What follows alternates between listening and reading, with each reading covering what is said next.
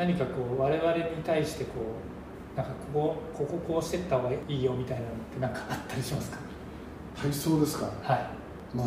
ね日本のお家芸ですからね。僕はバレーボールを中高やってるんですけど、うん。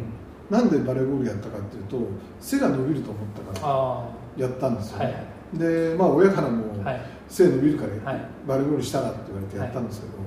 体操やってる選手って基本的にみんな160センチ台だってするじゃないですか,、はい。そうするとやっぱりこうちっちゃくなっちゃうんじゃないかっていう、大きくなれないんじゃないかっていう子供のこう思いがはい。あったりするんだと思うんですけど、はい。そこら辺のなんか弊害はい。みたいなことをなんか克服していけたらいいんじゃないかなと思うんですけど、うん。ただ現実的にはやっぱちっちゃいからくるくる回りやすいっていうことなのか、うん実際のところどうなんですかね、実際小さくなることはないと思うんですよ、はい。ないけれども、えっと今あの山本さんおっしゃったように小さい方が回転効率が良かったりとか、うん。自分のその体を操るのに、うん。まあ、やっぱりこう有利な部分っていうのは間違いなくあるので、まあ、結果的にこう淘汰されて皆さんがその目にする選手が結果小小さい選手が、あまあ、一一般的にこうあの平均身長で見ると、えっと、低い選手が多いなっていう印象になってしまっているということだと僕は理解をしているのであのそこはぜひあのやったら小さくなるっていう ことの認識を持たないでほしいなっていう思いはあるんですけど、まあ、でもやっぱ印象としてはそうそれはありますよね。だからそういう意味で今その JOC ですとかいろんなところがす進めている、はい。えー自分のこうポテンシャルはい自分のパフォ体のポテンシャルを生かした、はい。まあ、上を目指し,、うんしやすいうん。スポーツっていうのを、まあ、なんなんなんですかね子供の時からうん。ある程度こう方向づけてあげられるとうん。いいのかなっていうふうに思いますよね。そうですね、とはいえなんか一つの種目に絞って、うん。あのやるっていうよりは、まあ、子供の時はいくつかの種目をやりながら、あの自分のポテンシャルを生かす種目にこう入っていくっていうのが、なんか理想じゃないかなと思いますけどね。そうですよね、まあ、特にこれからやっぱ少子化になってくるので、なかなかその、まあ、体操もそうですけどやっぱり今登録選手登録の人口がやっぱり減ってきてるっていうのが課題としてはあって、まあ、なんとかしたいなとは思ってるんですけど、まあ、それをこうどういうふうにこう、まあ、子どもたちに、まあ、適正なというか、あの多分少数生でこれから体操だけじゃなくてやっていかなきゃいけない時代が来るんじゃないかなと思うので、まあ、そういう意味ではこうよりその少ない人数で、えーまあ、価値が出せるというかその競技力が高まる対策っていうのはやっぱりやる必要があってそういったこう、まあ、こう自分の特性が分かる機会っていうのはすごく重要だし体操にできることはそういったこう、えー体操がけ必ずしも特性として合ってないかもしれないけど、先ほどのようにこう、まあ、スキースキーにも、あの飛び込みにもそのチアリーディングにも、あるいは他の種目にもこういけるようなこう体の準備をこうししていけますよっていうようなところは、まあ、我々のその強みなんじゃないかなっていうふうに思っていてそういう意味ではこうもっともっとこう、まあ、レクレーションというか、あの本当にこう底辺のところをいかにこう普及させられるかっていうのが、なんか今僕らの課題なのかなっていうのはすごく思いますね。まあ、そういう意味ではもうあのもう昔から、えー地域の体操教室っていうのは子どもたちが水泳教室と同じようにこう、うん。皆さん入られて、うん。まあ、運動神経っていうか最初の頃の運動神経をみんな磨いてるっていうことなんですよね。それこそあの荻原兄弟ももともと体操やって、でそこからまあスキーの方に移って、うん。まあ、メダル取ったりとかってしてますからね。そうですそういうこう事例を多分どんどん体操としてうん。増やしていく必要があるのかなっていうふうに思うし、まあ、我々、まあ、男子の方がこう注目されされてる部分っていうのはあると思うんですけど、意外とその世界的には結構女子だったりするんですよ体操って。うん。なのでそういうこう女子もこうもっとあの盛り上げていけるように、まあ、そのまあ体操としてはやっぱか考える必要もあるのかなっていうのはすごく感じますね。女子体操とかどうどうですか？三4年に1回ずつぐらい、ね、新しいこうスターというか、一般の人たちが名前と顔が一致する選手たちが出てきてると思うので、そういう人たちを、まあ、どうやってこう押し上げて、他の若い世代の子たちがこうやりたいっていうふうに思わせるか、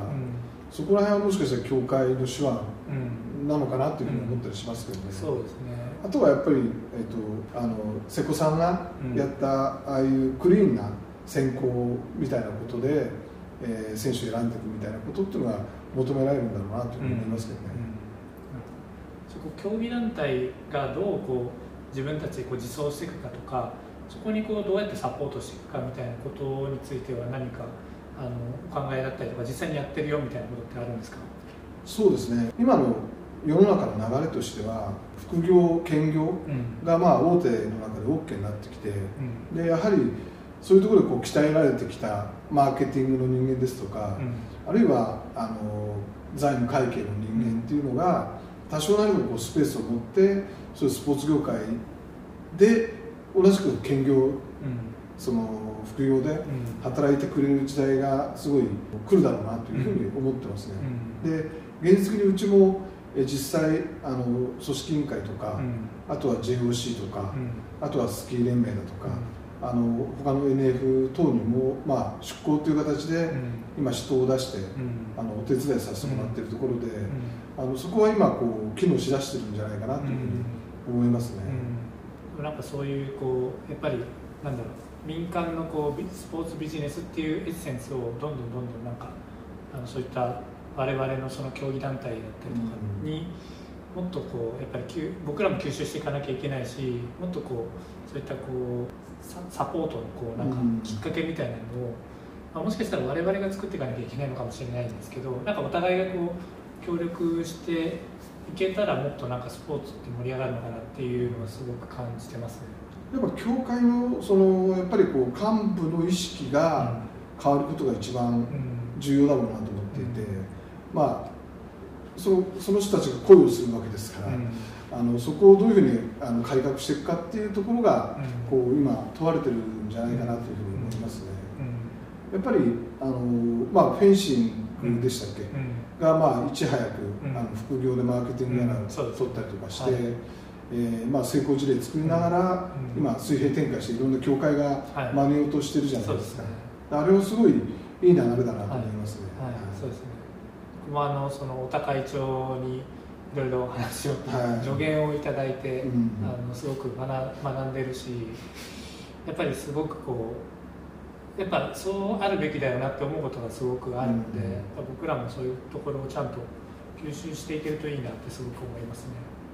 そこはまあ本当にあの理事含めた幹部がどう考えるかによって、その着手できるかできないかっていうのが決まってしまうと思うので。うんそこはやっぱり重要なポイントかなと思いますね。うんうん、まあ、あの僕もやっぱり、まあ、選手の強化っていうところがすごくこ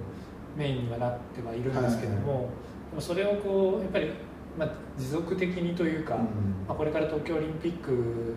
があり、まあ、その先のその強化ってことを考えた時には、多分そういうこう他の視点マーケティングだったりとかあるいはその普及っていう観点だったりとか、あるいはその横との連携みたいなこと、そういうことをちゃんと考えていかないと多分同じようにこう強化だけをやりたいって言っても難しくなってくると思うんで、またなんかそういう意味でいろんなこうご助言というかアドバイスをいただきながらこうやっていけるとすごくいいなと思ってます。はい、あの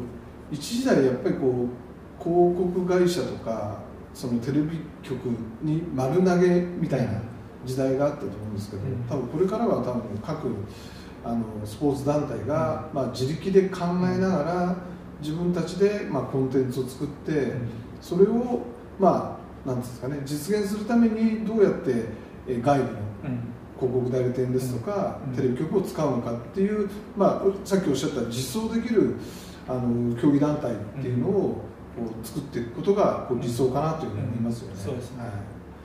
い、いくつかもこう、ね、着手しだしている協会さんもありますし、そうですね、まあ、あまりにもそのこう知識となんかこちらにリソースがまだ足りない状況なので多分本当に最初はこう助けていただきながらということになると思うんですけどぜひこれからも、はい、お願いできればと思います。はい、ありがとうございます。逆になんかすみませんあの山本さんの方からなんかありありますか？そうですね。あの今水鳥さんは強化がこうメインの一番フレームになってると思うんですけど、はい、その NF の中にいて実際その今のマーケティング活動、はい。えー、をまあ横サイバーサイドで見ている中で、はい、体操協会のそのマーケティングっていうのはどんなふうに見えてますか、ね、うん、やっぱり僕らは僕のその率直な感想はすごいもったいないなって思ってます、うん、やっぱり僕らは体操って本当に伝統的なオリンピックのもうその本当にこうトップの中の一つの競技だし、その体操ってやっぱりその先ほど山本さんおっしゃっていただいたような子どもたちが、まあ、まずは体操をやろうと思ってくれている子たちも多いっていう中で我々はすごくこうそういったいろんなこう資源というかもっと活用できるものってすごくあるし、体操って本当に面白いしだからこそ価値をこう広めていきたいと僕も思ってるんですけど、でもやっぱりそれがなかなか十分に行えていないなっていうふうにすごく見ていてあの感じます。でそれはやっぱりその僕らがそういったこうマーケティングっていう視点だったりとかビジネスって視点だったりっていうところはやっぱりまだまだ不足をしているし僕らに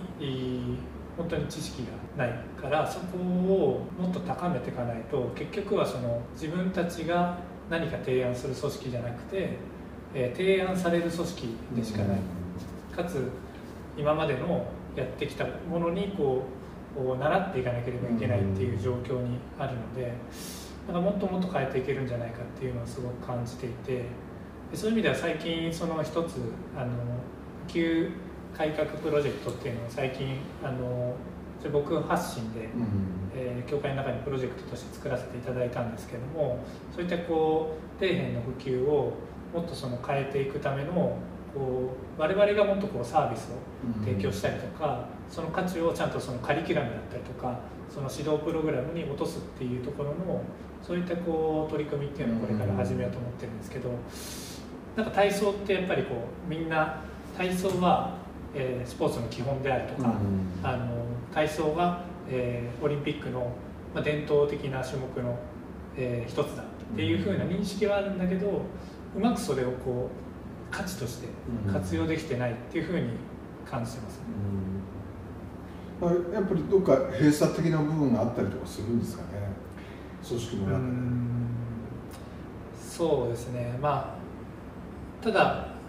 僕が感じるのはもし閉鎖的であれば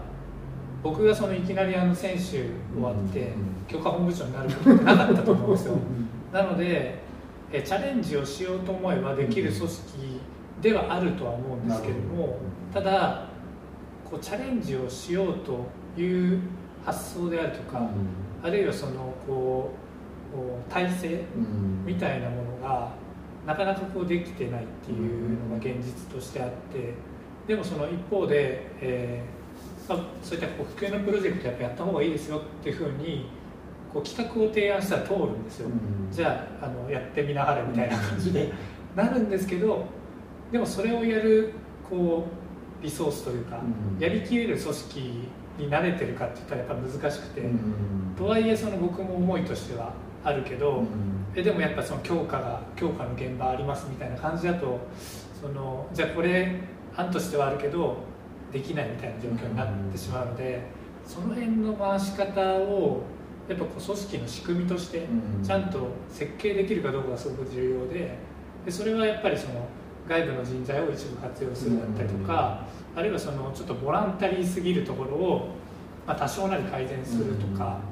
何かこう変えるその仕組みとして変えられたらなんか一気にこう進むんじゃないかなっていう気はしてるので、必ずしもそのもう閉鎖的でガチガチで何もできないって気は全然してないんですけど、ただこうそういう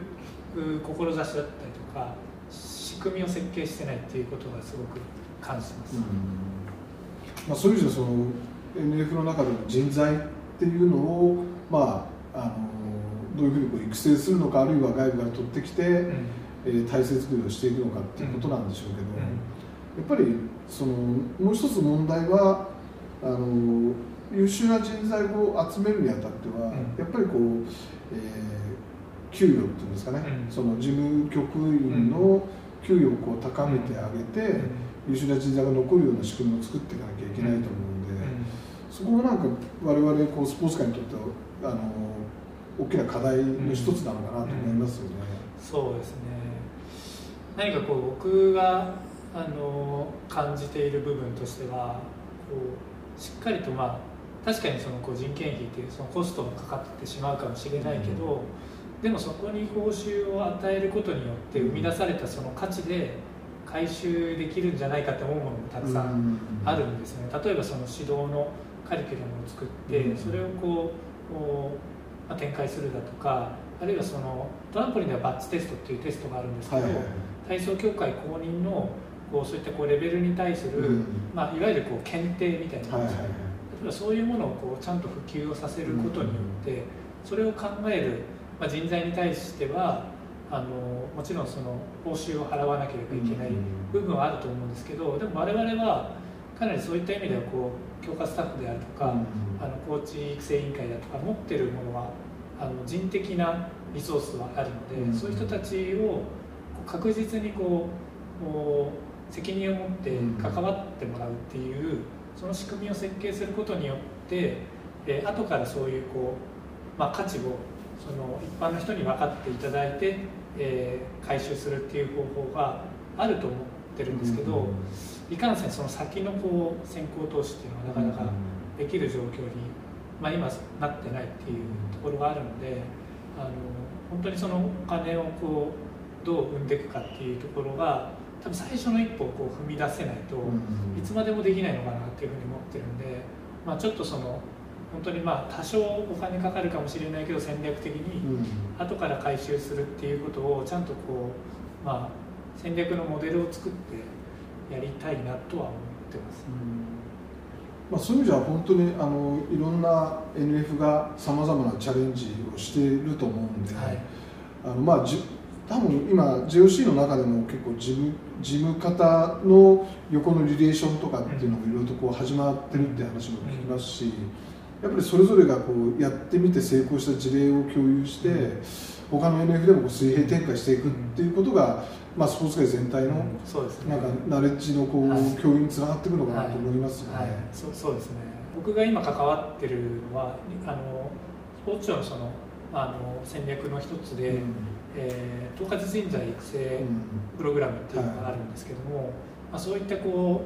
うただ、えー、指導における競技力向上だけじゃなくて、うん、その人事だったりとか財務だったりとか、あるいはそのこうステークホルダーとの関わりを生かした中で最適なそのこう強化事業を行える人材みたいなものをこう作るっていう、まあ、そういうこう統括人材育成っていうものがあるんですけどもやっぱりそういうこうなんだろう。こう視野の広いこう人材っていうのはやっぱり各 NF にこう配置されてると全然違うんじゃないかなとは思うんですよね。ただまあやっぱりまあ、我々もその NF の中ではもしかしたら多少そういったこうスポンサーとかご意見とか頂いてる方かもしれないので、まあ、そういったことが本当に全ての NF が実際そういう人材をこう登用できるかっていうとなかなか難しい問題もあると思うんですよね。その辺をこうどう仕組みとして作っていけるのかっていうのは結構課題だしある意味その先行投資をして回収するっていうモデルをそのそれこそビズがこう人をまずはあの出しますよ、出して我々がその価値をその作あの作るお手伝いしますっていうような形がもしできればなんかすごくいいなと思いますね。そうですねあのやっぱりあのそこもええ今日団体によって本当にうまく生かせている団体とあの生かせてない団体があってやっぱり生かせてるところはやっぱりそのある意味その幹部たちがこうきちんと絵を描けてるあの、まあ、今俗に言うところのジョブディスクリプションでしたっけ、うん、何の役割をどういうふうにしてもらいたいんだっていう明確なこう指示があって、でそこのプロフェッショナルが言ってるんでこううまく機能してるみたいな。なんとなく全体の絵が描けてないんでそこも含めてあの手伝ってよで人を呼んじゃうと、うん、うまく機能して時間がかかるっていうような感じかなと思いますよね。大高一はそのあたりすごくこうあのあの水リーチでしたっけ、はいはいはい、にそういったものをちゃんとその明確にして、うん、えーと、そういったもう最適な人材をとにかく、まあ、集めるっていうことをやってるっていう話をしていて、で本当になんかやっぱ山本さんがそれこそ原点でスポーツで飯食いたいってお話されてましたけど、うん、こうスポーツに関わりたいと思ってらっしゃる優秀な方ってまだまだ多分いると思うんですよね。まあ、そういったこう方とのなんだろうこう機会をやっぱりこう作るようなことを、まあ、我々もこうできるともしかしたらあのそんなにこうなんだろう、えー、報酬を払わずにちょっと失礼なんですけども、まあ、民間レベルよりは、まあ、多少なりこう下げてもその我々のその志というかそこのこう目指すところをちゃんとこう示した示すことで、うん、なんかこうスポーツに関わってくれる優秀な方を集めていくっていうようなことをトライした方がいいのかなっていう気もします、ね、そこのなんかステータスとかブランディングみたいなことも、はい、まあ、僕らやっていかなきゃいけないんだろうなっていうふうに思いますね、だからやっぱり昔からよく言われるのはこのスポーツ業界はそのやりがいの搾取業界だって言われていて だからこのお前が好きなスポーツに携われるんだから給料これぐらいでいいだろうっていうことで、やっぱ20年ぐらい来ちゃってるんですよ30年ぐらいだだからやっぱりそこはあの日本のある程度のねトップ企業と同じぐらい並べられるような生産性をこうスポーツ業界で生んで、うん、そこの働いてる人たちののなんだライフスタイルもかっこよくやれるような世界を作っていくことが多分こう好循環を生むことなんだろうなっていうふうに思いますよね。そうですね。まあ、多分それは本当にこうサードステップぐらいで多分我々はまずはやっぱりこうまず関わってもらうっていう、そのこう形をこうどう作れるかっていうところで多分いきなりそのこうなんだろう民間レベルの、多分こう報酬っていうのは多分無理だと思うんですけど、ま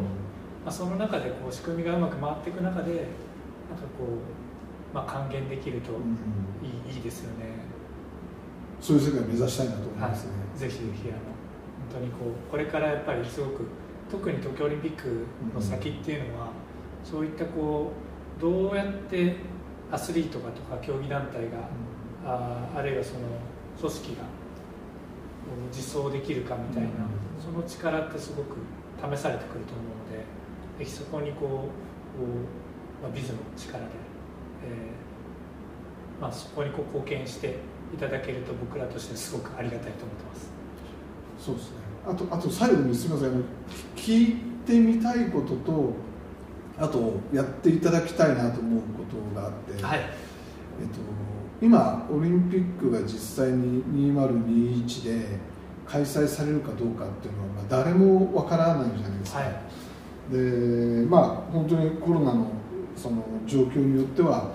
もしかしたら、えー、中止あるいは延期っていうのも、まあ、今考えられる選択肢だと思うんですけどただやるやるために、ね、今何ができるのかっていうところに対してやっぱ僕らスポーツ界からの発信としてはおっからびっくりになっちゃっててあんまりこう言葉が出てきてないなっていうふうに思っていてでやっぱりあのやれるかやれないかは分からないんだけどじゃあやるためにどんな準備を、あのまあ、組織委員会は当然あのセレモニーっていうかイベントとしての準備がしっかりやってもらってると思うんですけどやっぱアスリートあるいはアスリートに関わる我々がどんな発信をしていくことが結果として最後のやるかやらないかのこの天秤に乗せられた時に 0.1g でもいいから重しになるような仕掛けっていうのは今何かできないのかなと思うんですよね、うん、そうですね。あのそれ僕もすごく感じていて、うん、えー、まあ、体操協会の中でも、こうまあ、何何かできないかっていうことはやっぱりこうすごく話をあのしていてやっぱりそこってやっぱこう、まあ、選手っていう部分ですごく重要だと思うんですよね。我々の思いとしてはやっぱ体操がなんかしなきゃっていう、うん、我々やっぱそのさっきオリンピックで、まあ、トップの中のこう認識をこうしていただいてるっていうところからすれば、やっぱり体操が何かできることはないかっていう視点は持ってるんで、まあ、そこは本当にこう何もせずに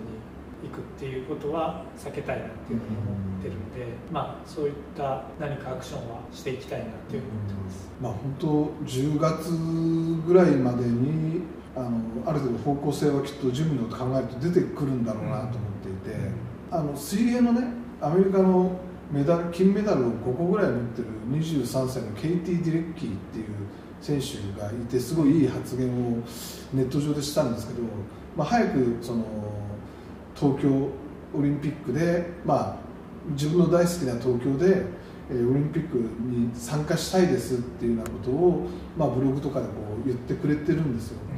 うん、やっぱりその僕ら主催者側、うん、我が日本我々日本人としてあのこのコロナ禍にコロナ禍で、えー、日本に来てくれっていうのってまあなかなか難しいんですかね。難しいと思うんですよだからやっぱ海外の人たちがやっぱオリンピックで東京行きたいっていうふうにどんどん発信していってもらう。でそのなんかこう席っていうかこう積み重なった思いが、まあ、最終的に最後は多分 IOC の会長がやるかやらないかっていうのを決めるんだとは思うんですけどそこの重しになるんじゃないかなっていうふうに思っていて、あのおっしゃる通り。だと思います、うん、あの今回の延期も結局は MF だとか選手の声によって、えー、あのタイミングでこう延期っていうのは決まったと思うんでやっぱりやるやらないのところに関しては、